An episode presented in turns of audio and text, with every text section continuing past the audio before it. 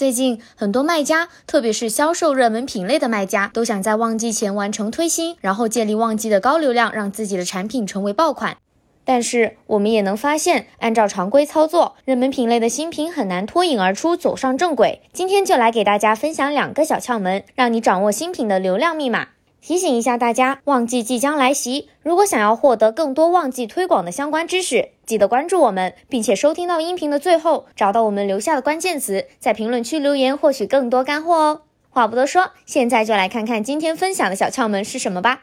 针对热门品类推新来说，第一个小窍门就是开启商品投放。相比于其他品类，热门品类的广告点击成本一般来讲会略高。仅依赖关键词投放起步难度较大，即使设置了高竞价，也难以获得高曝光。如果想要突破这个困境，不妨尝试使用商品投放，将你的商品推广广告展示在商品详情页面以及搜索结果页面，扩大流量入口以及覆盖人群，帮助新品更好的打响知名度。建议大家以细化品类投放为主，扩大流量范围，争取曝光，并逐步将品类投放中表现较好的 ASIN 进行商品投放。这里提醒一下大家，在细化品类投放下，所有投放的 ASIN 会共享同一个竞价；商品投放则是为每一个投放的 ASIN 单独出一个竞价。第二个小窍门是长尾词投放。面对热门品类千军挤过独木桥的局面，大词竞争激烈，我们可以转战长尾词，依靠长尾词流量低成本的完成销量积累、排名提升，新品冷启动后再去竞争大词，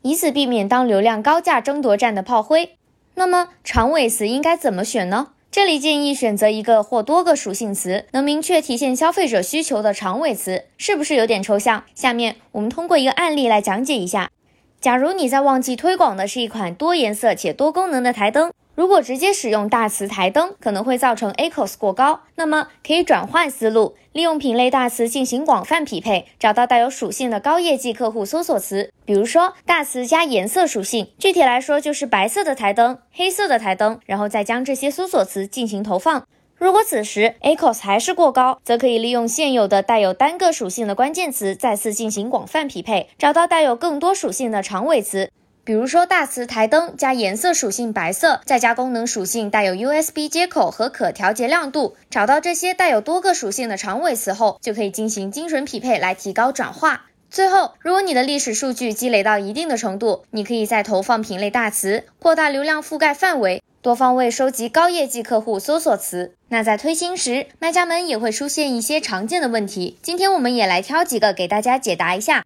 比如，有的卖家会问，在新品起步期，我的 ACOS 数值是否越低越好呢？当然不是，在新品起步期，ACOS 值过高可能是因为高 CPC 造成的。如果广告转化率符合你的预期，CPC 将会随着订单数等数据的积累而自然下降。所以，当起步期出现 ACOS 高于阀值的情况时，不要紧张，根据广告活动的报告数据持续优化广告即可以啦。